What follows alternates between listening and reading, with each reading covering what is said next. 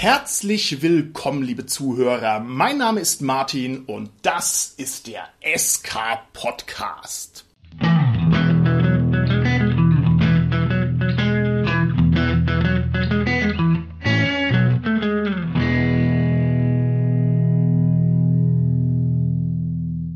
Wir machen heute wieder ein kleines Interview und dieses Interview gründet darin, dass ich auf meinen endlosen Wanderungen durch die Weiten des Internets auf ein Premium-Rollenspielprodukt gestoßen bin, das mich erstmal hat stutzen lassen und wo ich dann beim näheren Hinschauen gemerkt habe, das ist aber was ganz Besonderes, das ist auf alle Fälle einen Blick wert.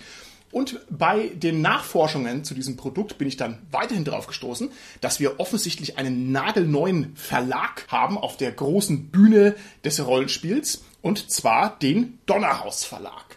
Das heutige Interview soll zum einen dieses Produkt, das ich für bemerkenswert halte, näher vorstellen und mal ein bisschen beleuchten, was da die Hintergründe sind. Und zum Zweiten möchte ich mir auch mal von einem der Mitgründer des Donnerhaus Verlags erzählen lassen, was es denn mit diesem Verlag so auf sich hat.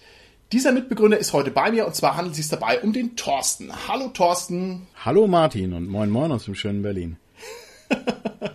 moin moin für unsere süddeutschen Hörerinnen und Hörer ist es wie ein Stich ins Herz. Damit können wir überhaupt nichts anfangen, aber wir sind auch großzügig.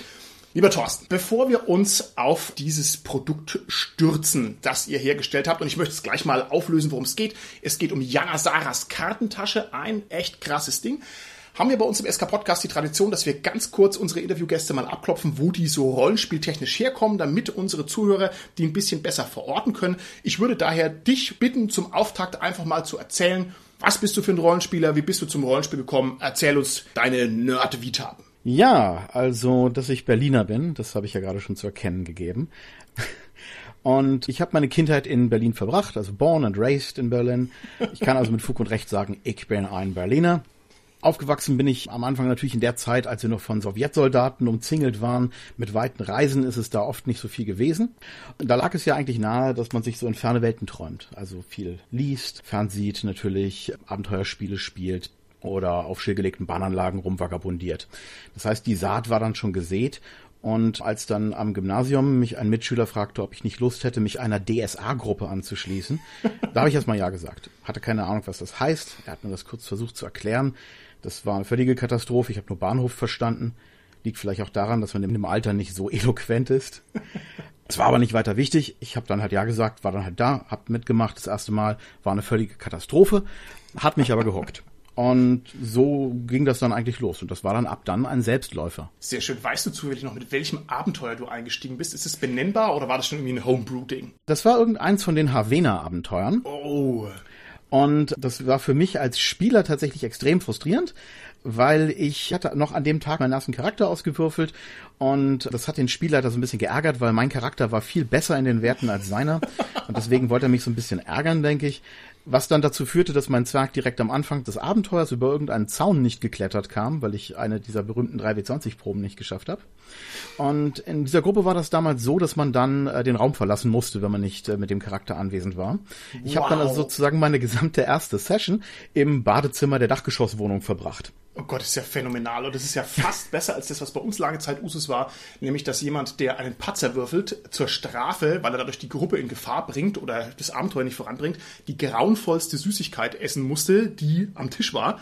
Und wir haben es dann aufs Extrem betrieben und haben quasi im Vorfeld geguckt, was haben wir für wirklich ekelhafte Süßigkeiten, irgendwie gesalzene Lakritzfische oder irgendwie, halt nur um denjenigen, der den Patzer würfelt, nochmal zu bestrafen. Wenn man die beiden Sachen jetzt kombinieren würde, dann wärst du quasi allein im Badezimmer gesessen und hättest eklige Süßigkeiten essen müssen. Zum Glück war es nicht ganz so schlimm sondern nur die Hälfte. Aber das finde ich ja großartig. Sehr schön. Das wäre ein toller Einstieg ins Hobby gewesen.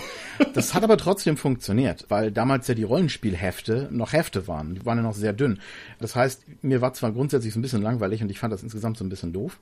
Aber ich hatte zumindest den Vorteil, dass ich mir die ganzen Regeln einmal komplett durchlesen konnte. Das heißt, in meiner zweiten Session kannte ich dann die Regeln teilweise besser als einige Leute, die schon länger in der Gruppe waren. Das ist Das hat mir dann einen ganz guten Einstand gegeben. Sehr gut, sehr gut. Wie ging es weiter mit dir? Normalerweise bleibt man ja nicht für immer beim schwarzen Auge, sondern man entwickelt sich in die eine oder andere Richtung. Wie ging es weiter in die große weite Welt der Rollenspiele hinaus nach dem Einstieg im schwarzen Auge? Ich habe relativ schnell gemerkt, dass ich die Rolle des Spielleiters wesentlich interessanter finde als die des Spielers und bin dann auch sehr schnell Spielleiter geworden.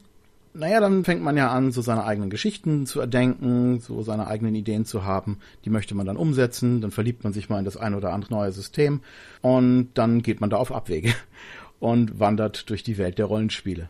Okay, welche Rollenspiele haben dich da besonders angesprochen? Ich meine, es ist ja schon ein großer Unterschied, ob man, keine Ahnung, mal einen fünf Jahre Shadowrun-Block einlegt oder doch eher Cthulhu und ob man am Ende dann bei Savage Worlds landet oder bei Fate oder nur, dass wir es ein bisschen verorten können. Also wo zieht es sich denn besonders hin?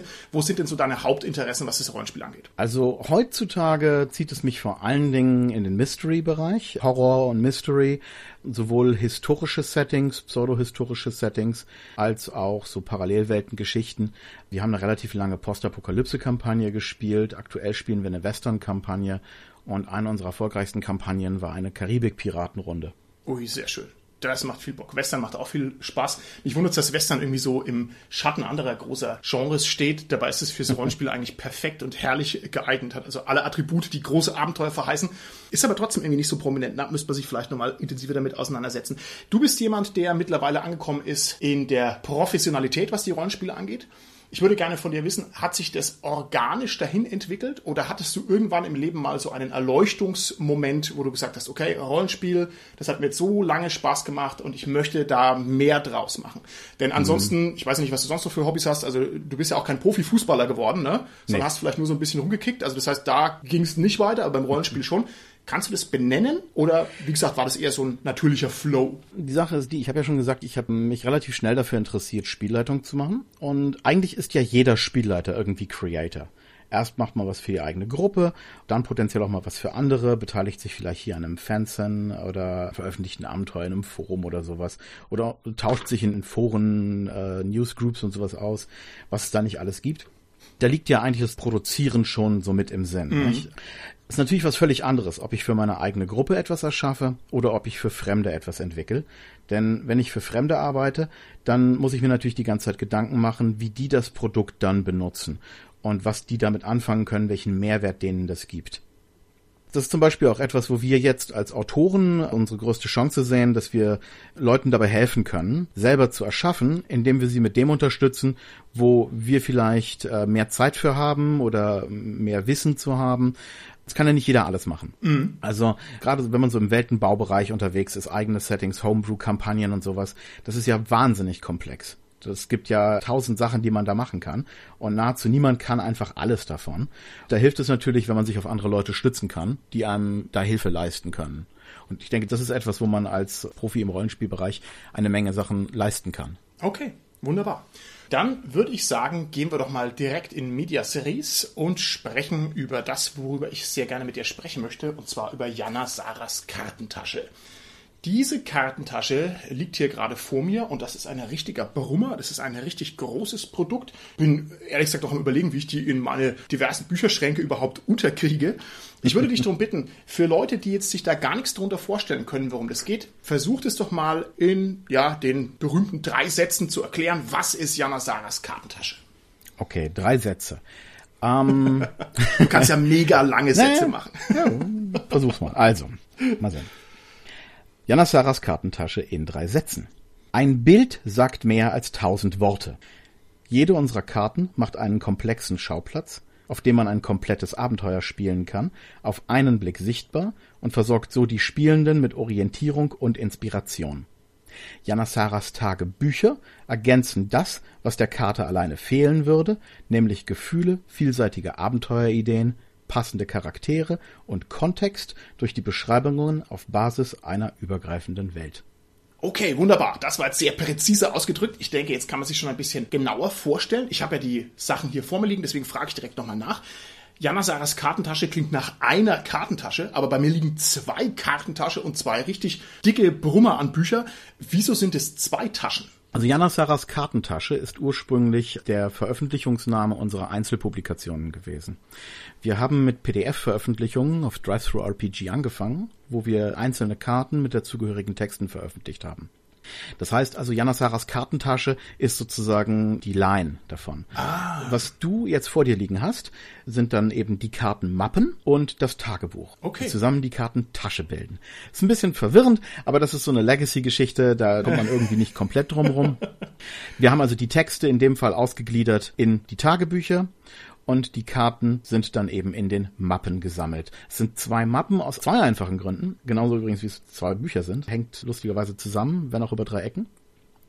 Bei den Mappen ist es so gewesen, dass wir beim ursprünglichen Crowdfunding uns erstens gedacht haben, es wäre gut, wenn wir kleinere Stückelungen haben, damit der Preiseinstieg nicht so hoch ist. Okay. Das hat übrigens niemanden interessiert. Alle wollten alles. Also fast alles. Es gab ganz wenige, die wollten nur eine. Ich glaube zwei oder sowas. Ein anderer Grund ist aber eben, dass wir die Karten ja eben in diesen schönen Schutzmappen verkaufen, in denen sie dann ja auch aufbewahrt werden können. Und das ist so ein Ding, wenn man jetzt also 72 Karten in so eine Mappe packt, dann reißt die irgendwann in alle Richtungen auseinander. Und deswegen haben wir zwei Mappen draus gemacht. Okay. Das ist auch der Grund, warum es zwei Bücher sind. Im Crowdfunding verkauft haben wir eigentlich nur ein Buch. Und wir haben dann aber in der Fertigstellung festgestellt, ach du meine Güte, das wird so ein abartig dickes Buch, das kann kein Mensch lesen, ohne dass es ihm beim Lesen das Handgelenk bricht. Und dann haben wir relativ spät entschieden, dass wir das in zwei Bücher splitten. Hat zwar die Druckkosten verdoppelt, was vielleicht jetzt wirtschaftlich nicht die klügste Entscheidung war, aber wir wollten halt dann auch ein Produkt, das Leute sinnvoll benutzen können. Und ich persönlich mag diese Riesenbücher nicht, die man nicht mehr sinnvoll handeln kann. Okay, sehr interessant. Da hast du recht. Das ist natürlich eins der großen Geheimnisse der Buchmacherkunst, dass man ein Buch auf eine Weise produziert, dass es sich danach angenehm in der Hand halten lässt. Denn wenn es zu dünn ist, ist es komisch. Wenn es zu schwer ist, ist es komisch. Das sehe ich voll und ganz ein. Also das sind zwei sehr wuchtige Bücher. Ich muss gleich mal die Frage hinterher schicken, die natürlich irgendwie im Raum steht. Ein normales Rollenspiel funktioniert anders. ein normales Rollenspiel, es funktioniert über eine Hintergrundweltbeschreibung oder über den ersten Regelband oder manchmal ganz selten auch über ein Abenteuer und es gibt gar keine Welt, wenn ich zum Beispiel jetzt hier mir Limitations of the Flame Princess angucke, die nehmen so diese Richtung. Und eure Einflugschneise ist aber sehr, sehr ungewöhnlich, dass ihr sagt, ihr macht erstmal die Karten. Warum zuerst die Karten? Hm, das ist ein guter Punkt. Also, ich finde das jetzt gar nicht so ungewöhnlich. Ich denke, es ist so ein bisschen, es ist aus der deutschen Perspektive vielleicht ein wenig ungewöhnlicher, weil wir hier in Deutschland vor allen Dingen historisch große Marken hatten die ja dann auch oft von großen Verlagen gestartet wurden. Also zum Beispiel damals äh, DSA mit Schmidt-Spiele und vergleichbare Systeme. Aber so insgesamt international, wenn man so die Autorenszene betrachtet, von der reinen Pionierzeit der Rollenspiele abgesehen, beginnen doch eigentlich die meisten Autoren in bestehenden Verlagen mit Abenteuern. Das heißt also, dass sie ein Abenteuer schreiben, das man im Verlag einreichen, das dann für eine Linie veröffentlicht wird. Ja. Das heißt, da ist die Welt natürlich schon da, aber das, was die Autorenleistung ist, ist oft das Abenteuer. An sich machen wir genau das. Nur geben wir unsere Geschichten und Abenteuer durch Karten und die begleitenden Buchtexte weiter, als Inspiration und als dramatische Schauplätze voll mit Leben und Ideen. Also an sich sind das Abenteuer. Okay. Jedes für sich. Nur, dass wir das eben nicht für eine fixierte Welt machen, obwohl wir eine haben, sondern dass man diese Sachen aufgreifen kann und in verschiedenen Welten verwenden kann, für die es eben passt in D&D hat ja dieses Homebrewing zum Beispiel eine sehr starke Tradition. Ja. Wesentlich stärker als in DSA zum Beispiel. Manche Rollenspiele lassen dir ja gar keine Wahl. Earthdawn zum Beispiel hat dir in der Anfangsphase gar nichts gegeben, außer einen Weltentwurf. Also wenn du da nichts eigenes gemacht hast, hattest du praktisch nichts. Und dafür kann man das verwenden. Das sind ja nun äh, Fantasy-Karten, das heißt, hauptsächlich ist es für Fantasy-Rollenspiele geeignet. Oder das berühmte Fantal-Alter, eben dieses Mittelalter-Fantasy-Ding. Vielen Dank für die Erklärung. Ich finde es trotzdem bemerkenswert und zwar, weil die Veröffentlichung über den Einstieg der gezeichneten Karte natürlich eine Menge Probleme löst, die man ansonsten hätte, wenn man mit Text ankommt. Ne? Ich habe also hier in meinem Rollenspiel-Bücherschrank sehr viele von diesen überschweren Regelwerken und die schon mal so richtig herausfordernd und einschüchternd wirken, ne? wo man sich also erstmal mit viel Aufwand erschließen muss, was da eigentlich drin steht. Eine Karte löst es ja. Also der visuelle Eindruck ist ja immer stärker und besser und eindrücklicher als alles, was man irgendwie aufschreibt. Da ist die komplette Dechiffrierungsebene ist weg. Und insofern finde ich das also sehr, sehr schlau. Und das war also auch was, was mich darauf aufmerksam gemacht hat.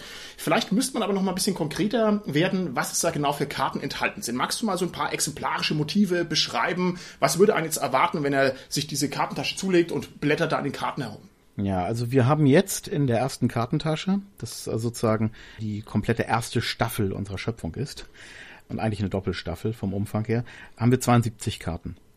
72 Karten insgesamt zu insgesamt 48 Schauplätzen. Das heißt, da sind auch Variationen dabei, sehr viele. Also jahreszeitliche Varianten zum Beispiel von einigen Karten. Das heißt, es gibt eine Herbstvariante von dieser Karte oder eine Erntezeitvariante von einer anderen. Wir haben eine Stadtkarte mit verschiedenen Veranstaltungen. Einmal Heeresschau, einmal mit einem großen Jahrmarkt, einmal mit einer Handelsmesse. Da verändert sich dann alles Mögliche. Ansonsten, wir haben verschiedene Burgen. Wir haben zum Beispiel eine Wasserburg, also besser so eine Flussburg. Wir haben ein paar schöne Ruinen.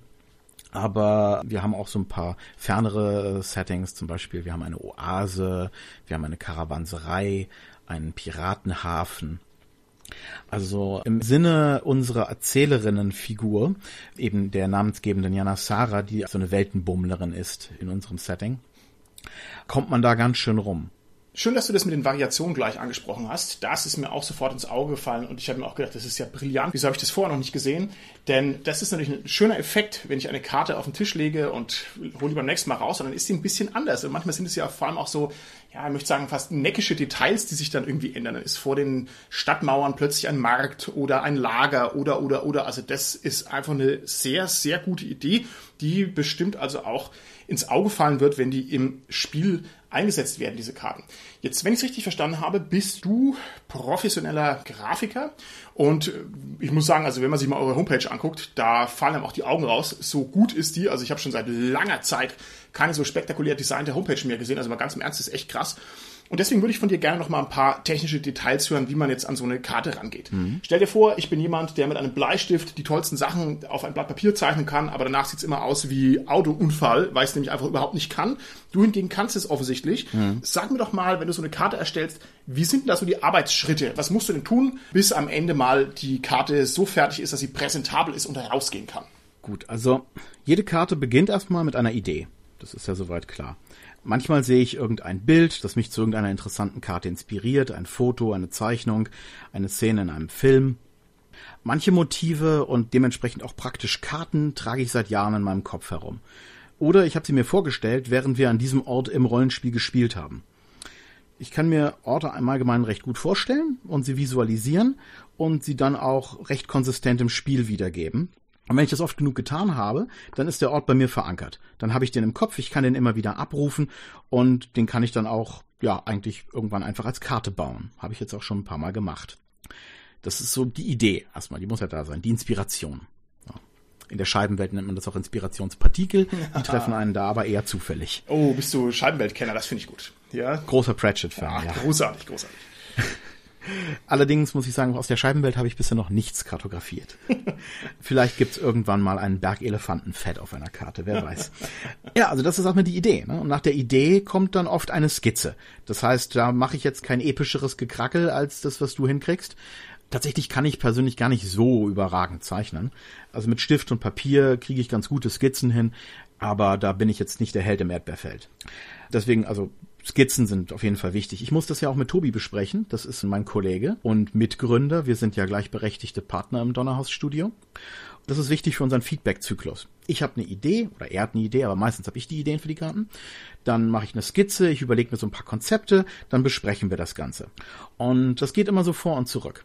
Da gibt's verschiedene Sachen, auf die ich immer achte, wenn ich eine Karte entwickle.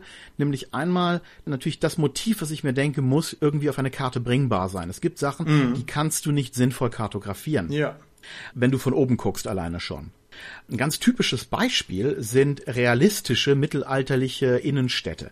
Die wirst du nahezu auf keiner Fantasy-Karte finden, weil sie praktisch nicht abbildbar sind. Das liegt daran, dass die Straßen in den ganz alten Städten unheimlich überbaut waren. Ja, die ja. Häuser wuchsen immer näher aneinander. Und wenn du das jetzt von oben darstellst, kannst du die Straßen auf einmal nicht mehr sehen. Dann siehst du da so eine dünne Zickzacklinie, die sich zwischen den Balkonen und Erkern durchwindet, aber du kannst unmöglich sagen, wo ist denn da jetzt die Straße, wo fangen die Häuser an und wo hören sie auf?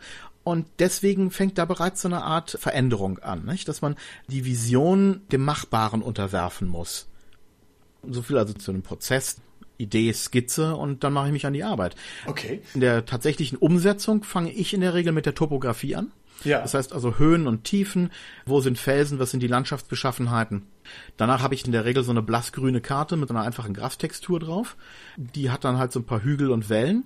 Und dann fange ich an, die Landschaft zu malen, also die Farben zu malen. Wo ist Stein, wie sind die Grasfarben, dann kommt das Wasser, dann platziere ich irgendwann die Gebäude, wenn es Gebäude gibt, als schwarze Klötze.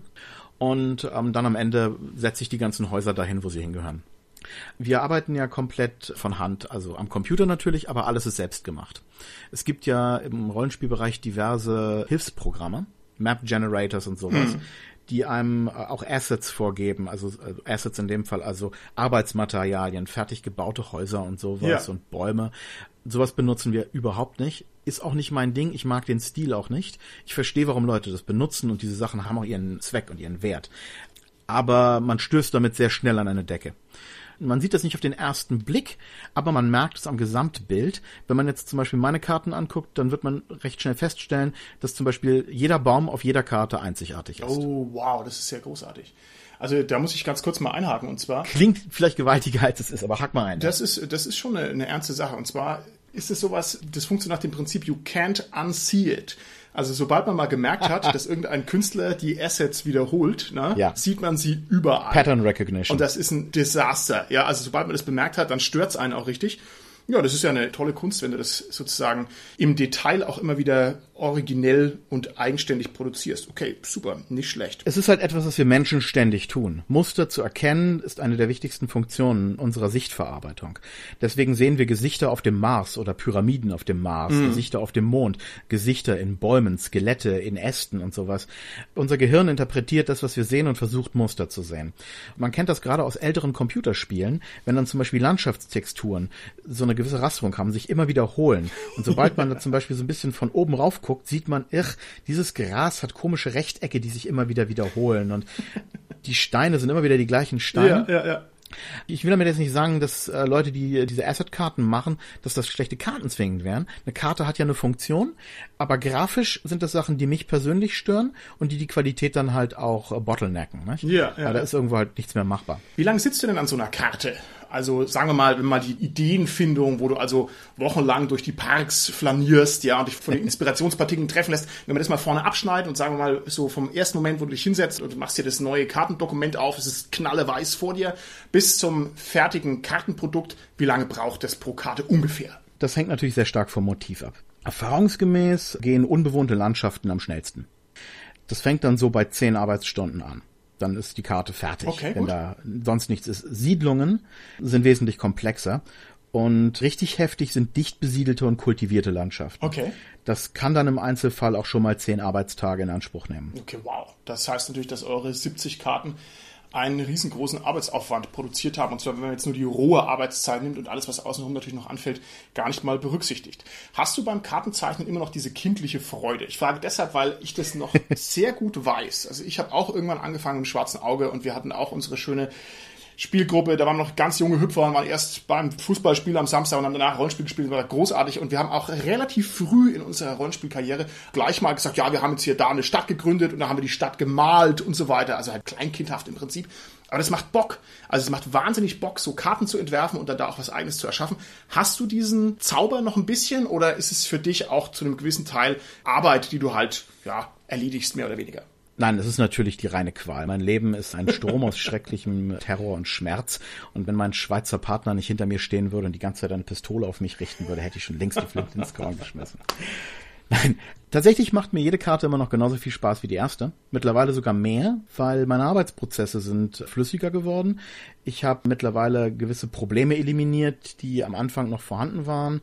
Jetzt, wo es also sehr flüssig läuft, kann ich sehr direkt umsetzen, was ich machen will und das macht tierisch Spaß. Im Prinzip ist das Erschaffen einer Karte ja das gleiche wie das Erzählen einer Geschichte.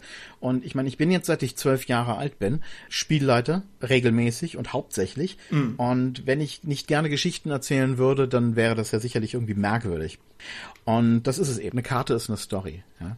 Und jede Karte ist ihre eigene Story und das macht den Leuten auch Spaß, diese Geschichten dann wieder zu entschlüsseln und rauszulesen aus den Karten. Das muss man ja nicht machen, aber die sind halt drin. Okay. Du hattest ja gerade schon erwähnt, dass Karten äh, ja im Prinzip eine Form von Code sind, dass da Sachen eingearbeitet sind, nicht wahr? Ja.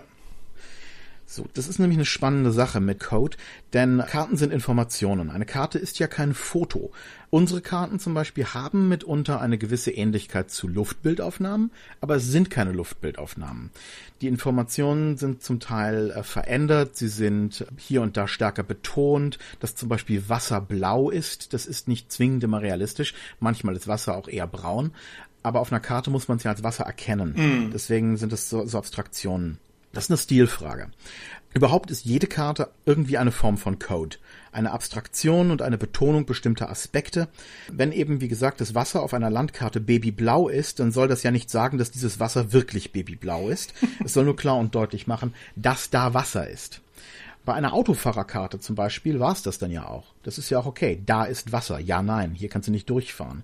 Da hast du aber keine Tiefenangaben. Brauchst du ja auch als Autofahrer nicht. Dein Auto ist ja kein U-Boot. Du hast da auch nichts zu Strömungen. Und ich kann das dann auch nicht aus einer solchen Karte herauslesen. Also was nicht enkodiert wurde, ist nicht dekodierbar. Mm, mm.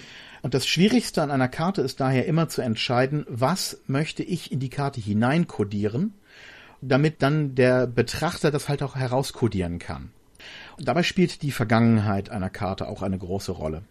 Denn jeder Ort ist ja nicht nur ein Aufhänger für Geschichten, sondern er hat auch selber Geschichte. Eine Vergangenheit. Und die Vergangenheit und ihre Zeichen, die muss ich mitdenken. Ich sagte ja, äh, Siedlungen sind sehr aufwendig. Denn Siedlungen sind eine gewaltige Anhäufung der Geschichte lebender Menschen. Da stehen also Häuser und wenn ich jetzt die Karte betrachte, kriege ich den Ist-Zustand. Aber während ich die Karte mache, muss ich mir Gedanken machen, wie ist es dazu gekommen? Wenn da also zum Beispiel eine Kirche in der Mitte des Ortes steht oder ein Tempel oder weiß der Geier, dann ist schon mal die erste interessante Frage, wurde dieses Dorf um diese Kirche herum gebaut? Mhm. War diese Kirche von Anfang an da? Oder ist da ein Dorf gewachsen und irgendwann wollte man eine Kirche haben und hat ein paar alte Häuser irgendwo abgerissen? Oder hat man die Kirche an den neuen Dorfrand gesetzt und dann ist das Dorf aber um die Kirche gewachsen? Diese Spuren von Wachstum sind wie Narben. Die sieht man Generationen später noch. Du kennst sicherlich das Wort Boulevard. Ja. Weißt du, woher das kommt? Aus dem Französischen. Und woher dort? das weiß ich nicht. Ich dachte, ich kann mich jetzt hier rausschlawinern mit dieser pfiffigen Antwort. Dann klär mich bitte Ist ein netter Versuch, aber ja, es kommt aus dem Französischen, klar. Boulevard bedeutet auf Deutsch Bollwerk. Oh, cool. Und unter einem Boulevard versteht man eine im Ringbereich einer Stadt befindliche Prachtstraße. Und diese Prachtstraßen sind entstanden dadurch, dass dort früher die Stadtmauer war das Bollwerk. Und erst als mit den Kanonen und den modernen Heeren diese Bollwerke keinerlei Nutzen mehr hatten und die Städte eh drüber hinausgewachsen waren, hat man diese Mauern geschliffen und diese Prachtstraßen erschaffen. Das heißt, wir haben sowohl im Wort Boulevard, Bollwerk, die Vergangenheit dieses Ortes, wir haben sie aber eben dann auch in der Form, denn dieser Boulevard folgt dann eben der Form der alten Mauer. Und teilweise hast du dann unmittelbar auf der einen Seite vom Boulevard und zur anderen, kurz nachdem er erschaffen wurde, noch die Spuren der alten sozialen Ordnung. Also dicht gepresste Häuser ja, auf ja. der Mauerinnenseite und bereits wieder größere Häuser auf der Außenseite. Und diese ganzen Sachen, die fließen halt in Karten ein auch Wege. Wo laufen Menschen? Wenn du ein Dorf machst, dann hast du Trampelpfade. Aber wo? Und das ist so ein Ding, wo ich eine Menge Spaß mit habe, Geschichten in meinem Kopf zu erfinden, die niemand jemals hört aber die manch einer dann vielleicht herauslesen kann, wenn er mag oder sie mag, aus diesen Karten. Du kannst zum Beispiel bei einer Dorfkarte sehen, wer ist mit wem befreundet, mitunter. Ja? Allein daran, wie die Trampelpfade die Häuser verbinden. Ja. Zwei Leute, die sich regelmäßig am Gartenzaun treffen, haben irgendwann da einen Trampelpfad. Außer sie legen englischen Rasen an. Aber wer macht das historisch schon? Lieber Thorsten, vielen Dank, dass du unsere Fahne als Bildungspodcast so hoch hältst wie nur irgendwie möglich. Also das ist ja großartig, was du da für Sachen erklärst. Ich gehe mal noch ein bisschen mehr in Richtung Spielpraxis mit meiner nächsten Frage und zwar, und zwar habt ihr euch ja offensichtlich entschieden für eine einigermaßen strenge Vogelperspektive für eure Karten und außerdem habt ihr euch weiterhin entschieden für eine relativ große Distanz. Das ist mir früher aufgefallen. Also es sind jetzt keine Karten, die man zum Beispiel nutzen könnte, um seine Männchen draufzustellen oder irgendwie einen Kampf zu simulieren. Dazu sind sie zu weit weg. Richtig. Kannst du zu dieser Entscheidung nochmal zwei Sätze sagen? Weil ich finde, das ist auch eine Grundsatzentscheidung. Ich bin mir sicher, das ist nichts, was sich jetzt zufällig ergeben hat. Was steckt da für ein Gedankengang dahinter, dass ihr das genau so gewählt habt und nicht anders? Hm. Du hast ja schon angespielt auf die klassischen Battle Maps, die man gerade so aus dem D&D-Bereich kennt. Die haben ja einen direkten historischen Ursprung. Die Battle Maps kommen ja aus der Zeit eigentlich, als es noch keine Rollenspiele gab, sondern als Rollenspiel noch Tabletop-Kriegsspiele waren mit kleinen Miniatursoldaten. Und deswegen sind die Maßstäbe dann eben auch so gehalten, dass diese Miniatursoldaten dann eben auch auf der Karte agieren können. Das hat nun aber zur Folge, dass diese Karten unglaublich winzige Ausschnitte mhm. zeigen. Du wirst niemals eine Battle Map auf dem Tisch liegen haben, die zum Beispiel einen epischen Großfriedhof zeigt. Du wirst noch nicht einmal eine Battle Map haben, die einen Großfriedhof zeigt, geschweige denn, die einen Kleinfriedhof zeigt. Du hast dann eine Karte, die zeigt vier Gräber und eine Schubkarre. Das ist für Kämpfe vielleicht toll, aber es gibt dir überhaupt nichts vom Drumherum. Du weißt nichts über die Umgebung. Und äh, es funktioniert auch dann nur in Kämpfen, wenn das Kampfsystem darauf ausgelegt ist, genau so zu funktionieren. Mm. Das klassische Beispiel wäre der Bogenschütze. Was ist denn, wenn der Bogenschütze sagt, ich gehe 50 Meter weg? Und du guckst dir die Karte an und denkst, ja, das ist zwei Karten außerhalb ja, des Tisches. Ne? Das stimmt. Das geht dann nicht. Aber jetzt Regionalkarten wiederum, wo man gerade mal so mit Mühe und Not einen Flusslauf erkennen kann, darauf kannst du dich ja nur sehr schwer positionieren. Das ist ja dann mehr wie bei Monkey Island, ja, Bewegungskarte, ja. wo dann fünf Pixel äh, Guybrush sich grob durch die Gegend bewegt und du einigermaßen weißt, wo auf der Insel du bist. Wir nennen unsere Karten deswegen auch nicht Battle Maps, wir nennen sie auch nicht Landschaftskarten, sondern wir nennen unsere Karten Dramakarten. Oh, okay. Das ist also eine Wortschöpfung, die wir äh, für uns benutzen denn äh, da steckt auch das drin, was wir damit beabsichtigen. Unsere Karten sollen ermöglichen, dass du eine komplette Geschichte oder einen Teil einer komplexen Geschichte auf dieser Karte spielen kannst. Dich auf dieser Karte hin und her bewegen kannst, die Zusammenhänge siehst. Es ist eben, du kämpfst nicht zum Beispiel um die Dorftaverne, sondern du kannst die Verteidigung des gesamten Dorfes gegen die oh, Goblin-Horden planen. Okay, ja? okay. Und die physische Größe orientiert sich dann natürlich auch danach. Wir drucken in A3 das ist ein Kompromiss, wie eigentlich alles immer. Natürlich könnte man die Karten in der Auflösung, in der wir sie produzieren, auch in A2 drucken. Ab A1 werden sie dann von der Auflösung her nicht mehr so schön, aber das geht auch noch. Nur in A3 hat man sie sowohl einigermaßen groß auf dem Tisch, dass alle was erkennen können. Gleichzeitig passen sie aber eben auch in eine A3-Mappe, was bedeutet, dass man sie sinnvoll transportieren kann, auf die eine oder andere Art und Weise. Wenn man eine einzelne Karte jetzt mit zum Spielen, dann kann man sie zum Beispiel natürlich noch in eine Posterrolle stecken, mhm. dann ist sie noch kompakter. Aber wir können nicht 72 Karten oder in dem Fall 2x36 Karten in Posterrolle packen. Das geht nicht. Das wird eine riesen dicke Rolle. Ich muss ja nochmal nachfragen. Also das ist schon im Wesentlichen so gedacht, dass es eine strategische Karte ist. Also so wirkt es jedenfalls auf mich auch durch diese Draufsicht. Ich hatte nämlich jetzt die Frage gestellt, wieso ihr nicht so ein bisschen isometrischere Perspektive gewählt hättet. Einfach weil dann hätte man zum Beispiel die Topo Topografie noch ein bisschen schöner darstellen können. Ne? Man hätte auch bestimmte andere Akzente noch ein bisschen besser setzen können, aber habt ihr euch ja tatsächlich dagegen entschieden. Mhm. Eine Battle Mat ist es jetzt natürlich auch nicht, weil dazu ist es zu weit draußen, aber ihr habt hier diesen phänomenalen Kniff durchgezogen, dass eurer Kartentasche ja ein Plastikschieber beiliegt, der dieses Battle Grid drauf hat. Und da würde ich gerne von dir jetzt einfach nochmal ganz konkret wissen, also wie nutze ich denn diese Karte jetzt am Tisch? Eine Funktion ist mit Sicherheit, dass man einfach mal zeigt, wie schaut die Burg aus, wie schaut der Fluss aus. Ne? Und dann mhm. liegt sie quasi auf dem Tisch drauf. Wie geht's dann weiter? Ist es so gedacht, dass man dann mit Folienstift auf diesem Plastikschieber drauf rumschreibt oder was habt ihr euch da gedacht? Ich sag mal so, es gibt verschiedenste Arten, wie man damit umgehen kann. Und unsere Kunden machen das auch auf die unterschiedlichsten Arten. Manche Spielleiter legen die Karte in die Mitte des Tisches, damit die Gruppe sich damit orientieren kann. Wir haben aber auch Spielleitende in unserer Community, die unsere Karten nur für sich benutzen. Also ein bisschen wie Gollum mit, mit mm, seinem Ring. Mm. Die haben dann die Karte zum Beispiel entweder im Buch oder hinter dem Spielleiterschirm oder digital auf dem Laptop. Und die benutzen die Karte, damit sie wissen, wo alles ah, ist und okay. wie alles aussieht, okay. damit sie das beschreiben können und konsistent sind. Es ist ja ziemlich schwierig, einen fiktiven Ort Leuten nur durch Worte zu beschreiben, ohne dass man sich dabei irgendwie verheddert. Wenn ich jetzt zum Beispiel sage, die Hauptstraße ist 250 Meter lang, danach fahrt ihr nach rechts, danach fahrt ihr nach links und nach drei Abbiegungen rechts kommt ihr dann zur alten Werkstatt. Wenn man sich in diesem Ort mehr als nur ein einziges Mal aufhält, äh, vielleicht sogar eine ganze Kampagne spielt, dann heißt es irgendwann, war die Werkstatt nicht irgendwie nur fünf Minuten von der Kirche entfernt? Ja, ja, ja, ja. So, das kann man also damit schon mal vermeiden. Das heißt also, selbst wenn man das nur heimlich für sich benutzt, hat das durchaus einen gewissen Nutzen. Da ich jetzt bereits digital erwähnt hatte, digital werden unsere Karten auch sehr gerne als Battle Maps benutzt. Okay da zieht man die dann einfach größer auf. Da kann man ja ranzoomen. Du kannst ja deine Tokens so klein oder so groß machen, wie du willst. Die Karte wird zwar irgendwann ein bisschen pixelig, je nach Interpolation, aber das ist eigentlich kein Problem. Es ist sogar eigentlich ziemlich luxuriös, wenn man drüber nachdenkt, weil dadurch, dass die Kartengrundlage so üppig ist, also dass man so viel Karte hat, ja, weil die ja auch relativ aus der Distanz gezeichnet ist, kann ich eben dann mein Battlegrid überall dort rausnehmen, wo ich es brauche. Und das ist ja auch was, was du ja sonst gar nicht machen kannst, wenn du irgendwie kleinere Karten hast. Da hast du die Option ja gar nicht. Also das finde ich schon mhm. sehr gut. Ja, ist eine Menge Schnittfleisch halt auch, ne? Ja, ja, mein, ja, ja. Du musst ja nicht die Karte als Ganzes benutzen. Es ja. kann ja auch sein, wenn du an der Oase spielst, dass du sagst, ich brauche eigentlich nur so einen fernöstlichen Palast, so einen Wüstenpalast. Ja. Ich möchte den jetzt gar nicht so genau verorten. Dann ist eigentlich egal, was drumherum ist. Du kannst den Wüstenpalast für sich benutzen. Digital kannst du ihn sogar rausschneiden und komplett außer Kontext verwenden. Das funktioniert ganz gut. Es ist natürlich noch eine andere Betrachtung der ganzen Sache, wo wir nochmal zum Maßstab kommen. Nämlich etwas, was mir persönlich bei Battle Maps nicht so gut gefällt, ist, dass sie überfrachtet sind mit Details. Und zwar notgedrungen. Wenn du eine Taverne zum Beispiel hast und ja. da stehen Tische drin, ja. dann sind diese Tische in der Regel mit irgendwas gedeckt. Ja.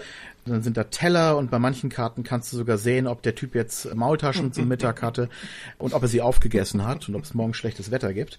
Das hat zwar den Vorteil, dass auch da natürlich gilt, ein Bild sagt mehr als tausend Worte. Ich habe sehr schnell eine sehr eindrückliche Vorstellung von diesem Raum die ist aber dann auch mehr oder weniger in Stein gemeißelt. Ja. Wenn ich sage, das hier ist die Taverne, dann guckt einer und sagt, ah ja, roter Teppich. Da kann der Spieler dann noch so oft sagen, ja, nee, der Teppich, der ist eigentlich nicht rot, der ist eigentlich blau, hat einen goldenen Rand und hier an der Wand hängt ein ganz riesiges Gemälde. Dann guckt ein anderer Spieler und sagt, da kann doch gar kein Gemälde hängen, da ist doch der Kamin direkt drunter und der hat ja gar keinen oberen Rand, der rußt doch alles voll. Da siehst du doch, die Wand ist ja auch völlig voll gerußt. Das geht dann nicht mehr. Und das ist auch bei Kämpfen zum Beispiel interessant. Also wenn jetzt zum Beispiel ein Spieler sagt, ich will einen Bierkrug greifen und alle gucken aber auf die Karte Karte sagen, da ist kein Bierkrug, dann ist das eine rein psychologische Geschichte, dass die meisten Spielenden sich da selbst beschneiden und auch viele Spielleiter eher sagen werden, hm, ich guck mal, was da tatsächlich ist und wenn das da nicht ist, dann ist das da eben ja. nicht. Und diese Unterwerfung, die wollen wir da halt auch ja, vermeiden. Da hast du recht. Es ist auch tatsächlich ziemlich streng. Ne? Also ich kann es genau ja. nachvollziehen, sowohl für Spieler als auch für Spielleiter, dass natürlich diese Detailfülle auch irgendwie stört, dass es einen eigenen Akzent setzt, den man vielleicht so gar nicht haben möchte. Es ist schwierig, ne? Es ist immer so ein Balance-Spiel. Okay, wunderbar. Dann würde ich gerne von dir wissen, lieber Thorsten, wie schaut's aus mit den Tagebüchern? Die Tagebücher sind ein relativ ungewöhnliches Format und zwar, so wie ich das verstanden habe, beschreiben die Tagebücher auf eine narrative Art und Weise aus der gebundenen Perspektive der Jana Sarah die einzelnen Karten und sind deshalb so eine Art Regionalmodul, Regionalbeschreibung, aber sie sind halt weniger systematisch, als man das jetzt von anderen Rollenspielen erwarten würde. Ne? Wenn du dir jetzt hier so ein grünes Regionalmodul vom Schwarzen Auge vorstellst, da ist halt ganz glasklar strukturiert, das und das und das und das und am Ende ist es voll abgedeckt. Das ist jetzt eher so ein bisschen collagenhaft, würde ich das sagen. Kannst du mir erklären, wie man diese Tagebücher im Spiel konkret einsetzt? Hm. Die Karten für sich vermitteln ja nur visuelle Informationen. Und was Karten sehr gut können, ist einen Überblick zu geben. Aber was Karten nicht können, ist Gefühle zu vermitteln und Informationen eben zu kommunizieren, die über das Sichtbare hinausgehen. Da kommen die Tagebücher ins Spiel. Die Tagebücher erzählen einmal aus der Perspektive einer konsistenten Erzählerperson, nämlich der reisenden Janasara, Eindrücke von diesen Orten. Das heißt, jedes Kartenkapitel beginnt mit einer kleinen Einführungsgeschichte, mit etwas, was Janasara dort erlebt, wen sie dort kennenlernt, welche Eindrücke sie dort hat und auch eine kleine Geschichte. Für sich erstmal ist das eine Abenteueridee. Die kann man direkt äh, kopieren, nachspielen, abstrahieren, verwenden. Da sind NSCs drin, die kann man benutzen, die einen Bezug zu diesem Ort haben. Und dazu gibt es dann Beschreibungen, also Faktenbeschreibungen, manchmal zum Beispiel, wie viele Leute da leben oder was da so vor sich geht, was die lokalen Konflikte sein könnten. Und abgerundet wird das Ganze dann mit Abenteuerideen und mit Erzählhilfen, sogenannten Vignetten. Die kann man dann auch direkt verwenden oder anpassen.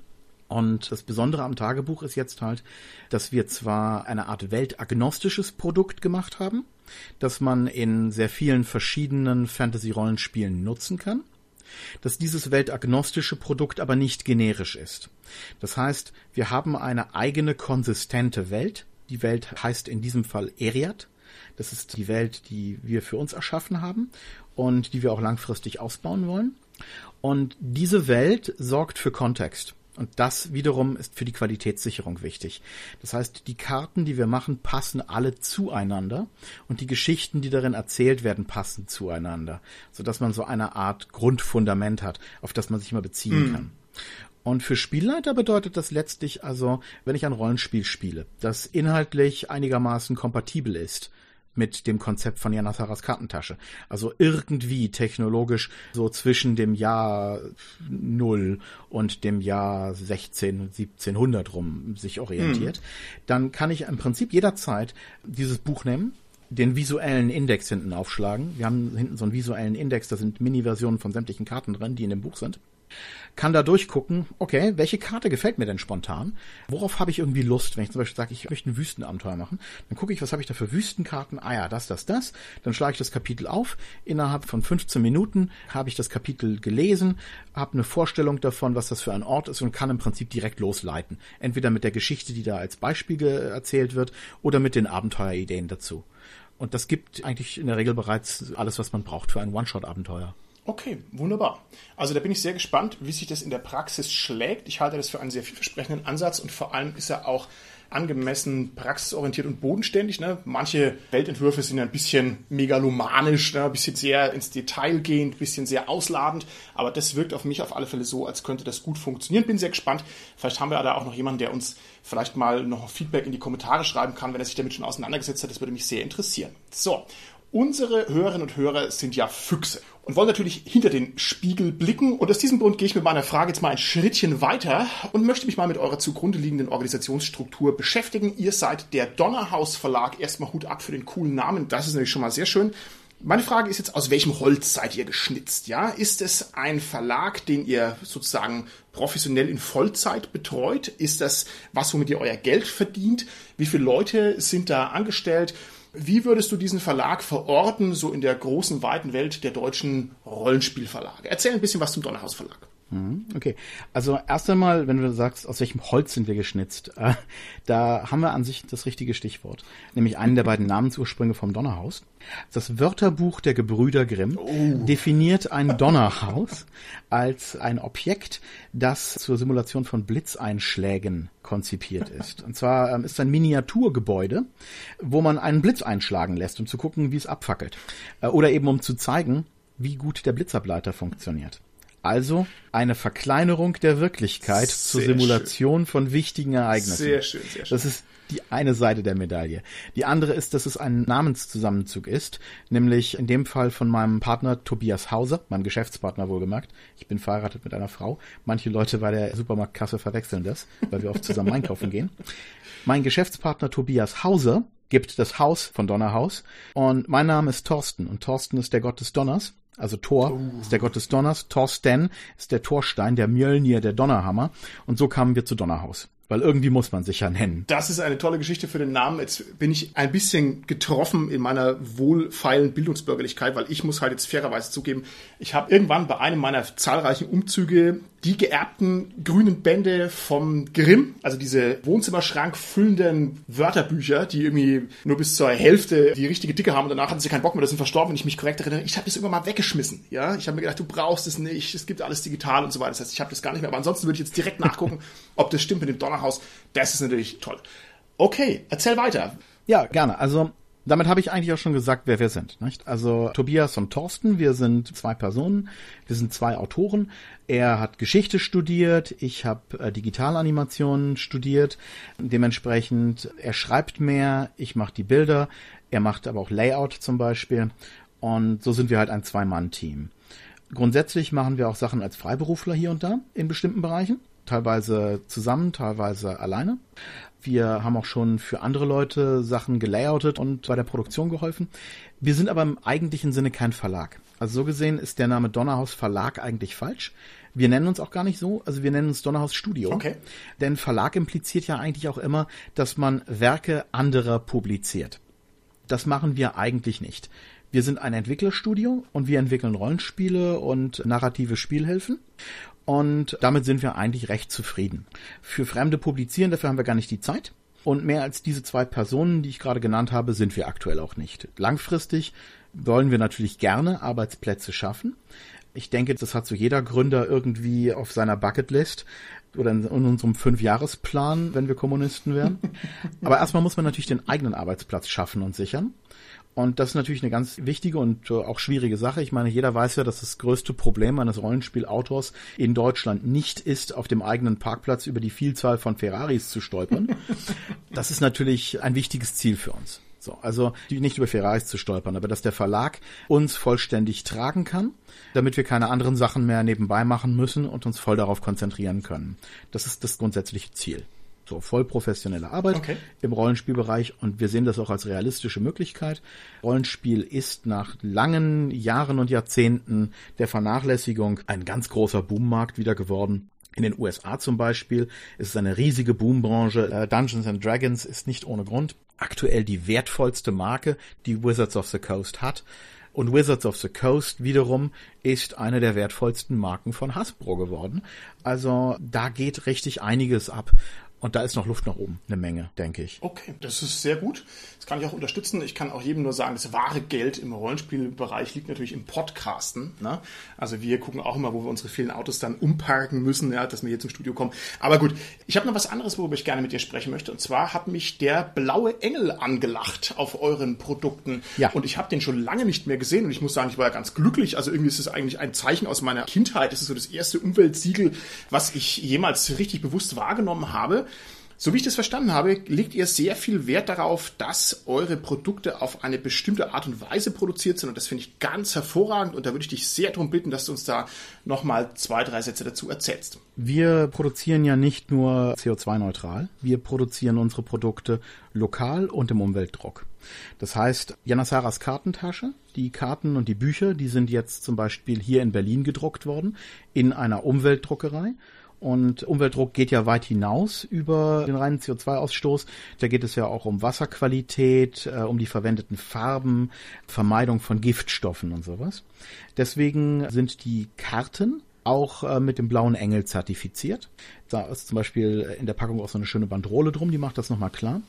Das gesamte Innenleben der Bücher, also sämtliche Seiten, die sind auch nach den Standards des blauen Engels gedruckt.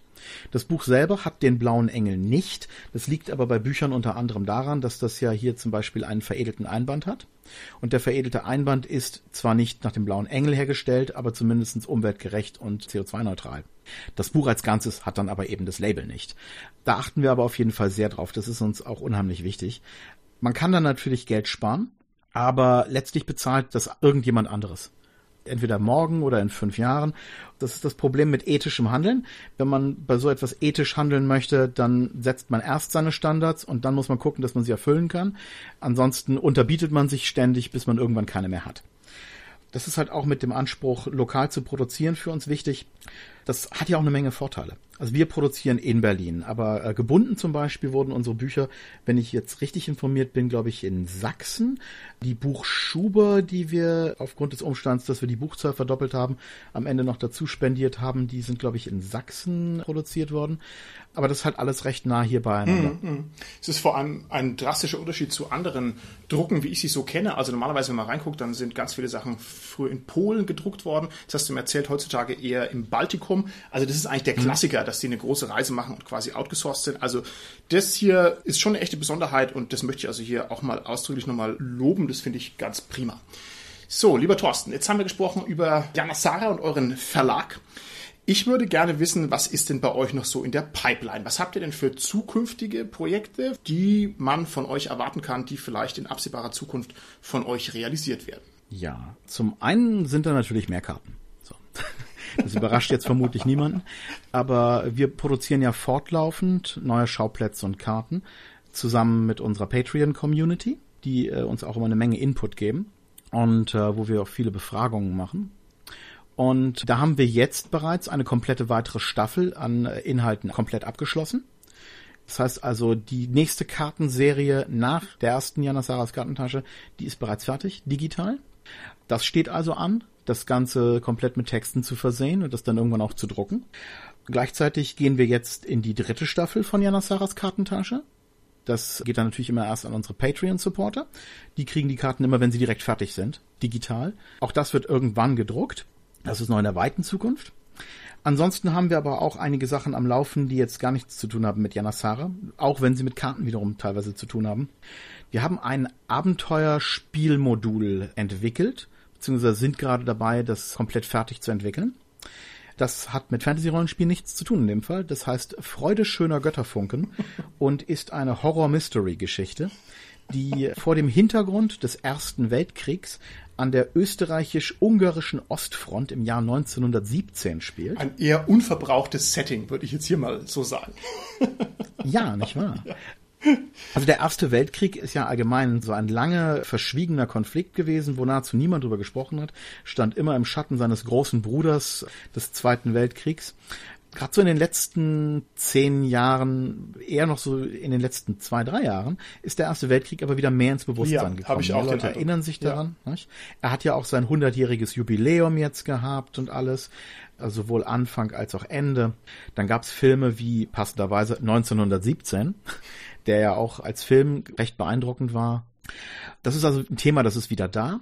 Und die Ostfront dieses Krieges, die ist natürlich noch mal obskurer. Wenn man Erster Weltkrieg hört, denkt man natürlich immer an die Westfront, an Verdun, an die fürchterlichen großen Grabenkriege dort. Die Ostfront ist ja völlig anders gewesen. Und auch da ist natürlich überhaupt im Ersten Weltkrieg Österreich-Ungarn immer so das Stiefkind in der Sichtbarkeit. Das gibt uns natürlich eine gewisse künstlerische Freiheit. Es ist, wie ich sagte, auch eine Horror-Mystery-Geschichte. Das heißt, es orientiert sich zwar an einigen historischen Hintergründen, aber es ist keine Historiengeschichte. So. Ich möchte es hier an der Stelle mal ganz kurz unterstützen. Es ist richtig. Also man hat wirklich auch von dieser Ostfront wenig Ahnung und von Österreich, Ungarn hat man auch wenig Ahnung. Wer mal Bock hat auf crazy Erste Weltkriegsgeschichten, der kann mal die Festung Premicil googeln. Die ist kaum zu buchstabieren, weil es irgendein ungarisches, tschechisches Wort ist. Aber das sind so verrückte Sachen, die man wirklich auch nicht auf dem Schirm hat, ne? nur wenn man sich damit intensiver beschäftigt. Also da bin ich schon sehr gespannt drauf. Das ist wirklich ein Thema, wo es mich auch reizen würde, das Ganze mal umgesetzt zu sehen. Hier zum Beispiel im Rollenspiel bin ich sehr gespannt, was ihr draus macht. Ja, kurz zusammengefasst, dieses Abenteuermodul, das wird eine Box, also so richtig oldschool-mäßig, also ein Pappkarton, in dem befindet sich alles, was man braucht, um das zu spielen, nämlich eigene Würfel in dem Fall. Ausrüstungskarten, also hier so klassisch so Skatkartenmäßig, wo die Ausrüstungsgegenstände sind, die man braucht, also das Graphic User Interface des Spiels in dem Fall. Natürlich Charakterbögen, eine Spielerfibel, ein Abenteuerheft, nämlich die Geschichte von diesem konkreten Abenteuer und ein eigenes Regelwerk. Wir haben speziell für solche Abenteuermodule ein eigenes Regelsystem entwickelt. Das ist das Icarus-System oder im vollen Namen das Icarus Adventure System. Das sind unsere Hausregeln sozusagen. Und die sind vor allen Dingen für uns deswegen sehr wichtig, weil wir damit natürlich regulieren können, wie sich dieses Spiel anfühlt. Regeln geben ja Struktur und äh, sie lenken das Denken.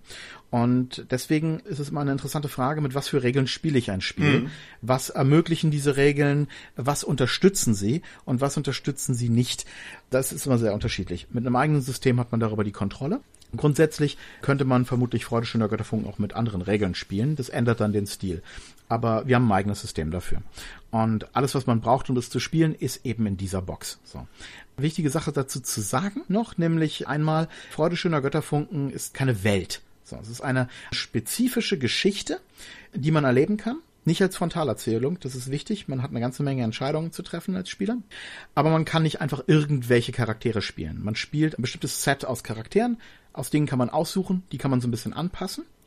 Das liegt natürlich aber auch in der Natur der Sache. Nicht? Ich meine, es ist halt Ostfront Österreich-Ungarn und es geht zum Beispiel nicht, dass der eine sagt, ich spiele einen österreichisch-ungarischen Nationalisten und der nächste sagt, ich spiele einen russischen äh, Kommunisten.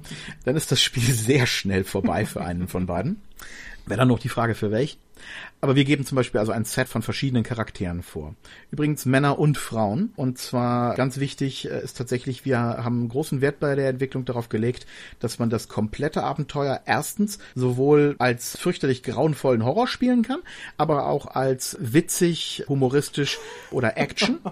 Das kann man sich aussuchen. Sahnetorten ins Gesicht, hoffentlich nicht, ne? Im Rahmen des Ersten Weltkriegs. Ja, vielleicht nicht, das nicht. Aber man kann in diesem Abenteuer tatsächlich eine Menge kämpfen, wenn man will. Man muss aber nicht. Okay. Und man kann das komplette Abenteuer auch sozusagen bewältigen, ohne einen Menschen umgebracht zu haben. Okay, lieber Thorsten, das ist natürlich was, was wahnsinnig interessant klingt, sowohl vom Sujet als auch von der Adaption her. Und ich würde doch vorschlagen, wenn diese Projekte mal schlussendlich das Licht der Welt erblickt haben, dass wir uns dann vielleicht nochmal treffen und dass du uns das nochmal ausführlicher vorstellen kannst. Das würde mich also sehr interessieren.